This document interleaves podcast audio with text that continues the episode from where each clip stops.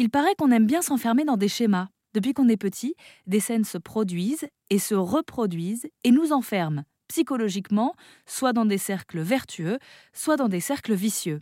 Et quand ils sont vicieux, ça a tendance à nous poser problème. Des tocs, des phobies, des angoisses. Tout cela serait un apprentissage du cerveau. Il assimile en fait une situation à une émotion et donc à une action. C'est ce que nous explique Delphine Pi, psychologue spécialisée en thérapie cognitive et comportementale.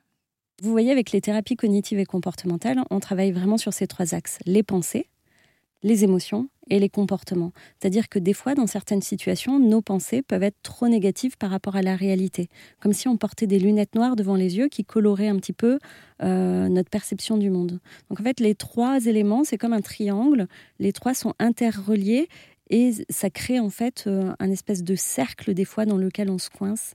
Et les TCC, c'est vraiment ça, c'est de repérer ces cercles vicieux-là et de pouvoir amener euh, des outils, des stratégies pour euh, permettre de sortir euh, des cercles vicieux dans lesquels on s'enferme. La thérapie cognitive et comportementale, voilà donc ce dont on parle. Mais la psychologue Delphine Pi, qui en a fait sa spécialité, le précise. Ce qui fonctionne le mieux en thérapie, ce n'est pas forcément la psychothérapie justement, c'est plutôt le lien humain. C'est vraiment une question de sensibilité c'est cette relation euh, très particulière euh, qui se crée entre euh, le patient et son psy et le psy et son patient dans un rapport de collaboration. C'est vraiment ça qui est même plus important. Cela dit, pour en savoir plus sur celle dont on parle de plus en plus en ce moment, la thérapie cognitive et comportementale, rendez-vous sur erzen.fr.